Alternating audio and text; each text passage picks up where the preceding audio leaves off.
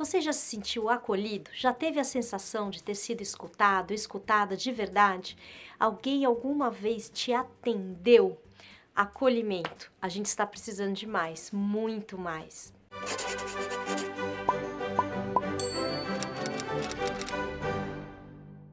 O episódio número 2 do canal era sobre escuta.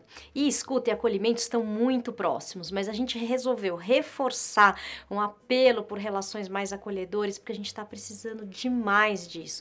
Tem algumas pesquisas que mostram que a solidão, o isolamento social já atinge 40% dos jovens com menos de 25 anos. A gente vive num mundo cada vez mais conectado e cada vez menos acolhedor.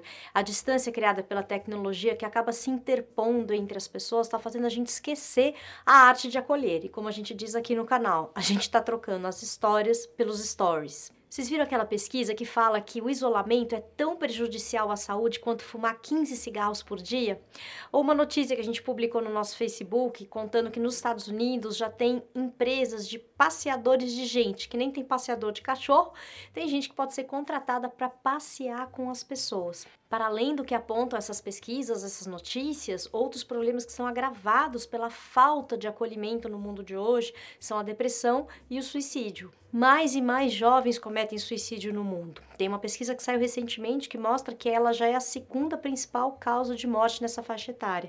Uma outra mostra que nos Estados Unidos esse índice de suicídio entre jovens não para de crescer nos últimos 10 anos. Essas reportagens estão todas aqui no descritivo se você quiser dar uma olhada. E fazendo as pesquisas para esse episódio, a gente se lembrou desse livro aqui, A Arte Perdida de Curar, do Dr. Bernard Lone, que é um livro incrível, onde ele fala dos desdobramentos para essa área de uma cultura tão pouco acolhedora. Ele diz que uma tradição de 3 mil anos que envolve médico e paciente numa relação de confiança está sendo superada por processos tecnológicos. Ele fala assim: uma das razões dessa situação é a introdução de tecnologias cada vez mais sofisticadas.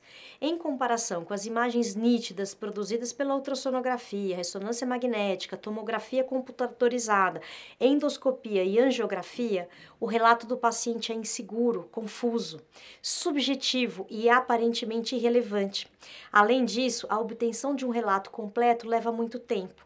Segundo alguns médicos, a tecnologia tornou-se sucedâneo da conversa com o paciente. Quer dizer, por causa da tecnologia, existe um enfraquecimento da prática clínica que está fundamentada no acolhimento. Se você não conhece, vale a pena conhecer. Dr. Bernard Law é professor emérito de cardiologia na Escola de Saúde Pública T.H. Chan de Harvard e médico sênior emérito do Hospital Brigham and Women's, também de Harvard. Além disso, olha só, ele já ganhou o Prêmio Nobel da Paz em 85, em nome da Organização Internacional dos Médicos pela Prevenção da Guerra Nuclear. O acolhimento exige nossa disponibilidade e atenção. Pode ser uma prática de escuta, mas mais do que isso, é uma ação dirigida a um objetivo voltado para a satisfação do outro ou cuidado com alguém.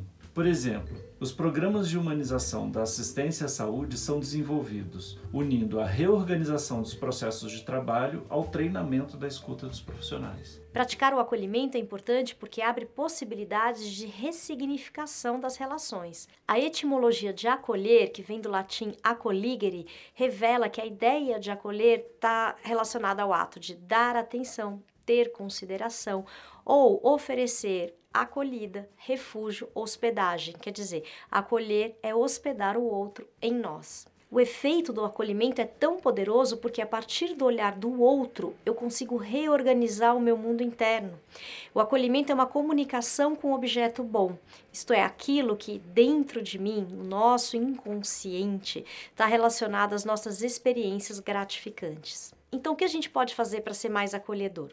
Primeiro lugar, escutar, tentar perceber o que o outro está falando, o que ele precisa, é um dos primeiros atos, um ato muito generoso de acolhimento. Tentar interromper o menos possível. Escutar também a sua voz interna, aquela vozinha que enquanto o outro fala, mesmo que você não esteja interrompendo, você está conversando com você, está julgando, está avaliando, está pensando o que você faria e o que você não faria.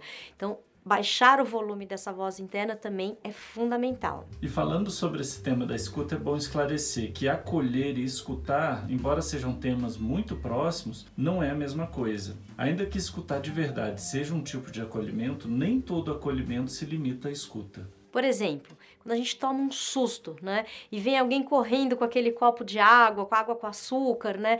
Ou então pega uma cadeira para a gente sentar. Esta é uma ação de acolhimento. Se a gente ficar só na percepção, ah, ele precisaria disso, a gente está fazendo uma escuta. Mas o acolhimento, ele também se revela pela nossa ação. Outra dica importante: observe o espaço onde vocês estão. Avalie se ele favorece o acolhimento. Tem algum objeto, algum obstáculo físico entre você e a pessoa? Esse espaço ele é muito bagunçado, muito confuso. Você pode ir para outro lugar? Ele é silencioso, ele tem a privacidade necessária. Você desligou seu celular, a televisão, o computador, qualquer coisa que tire a sua atenção do que está acontecendo daquela pessoa ali. Todos esses fatores, eles são importantes e cuidar disso favorece o acolhimento. E uma terceira dica: acolha os sentimentos, os seus e o do outro. Acolher os sentimentos faz a gente se conhecer melhor e também separar aquilo que a gente está sentindo daquilo que o outro nos faz sentir. E essa distinção é muito importante para você poder acolher verdadeiramente o outro e perceber também aquilo que ele vai comunicando por uma via mais sutil. É isso, esperamos que vocês tenham gostado. Estamos aqui toda sexta-feira, novos episódios no YouTube e nos nossos canais no podcast. Muito obrigada e até o próximo.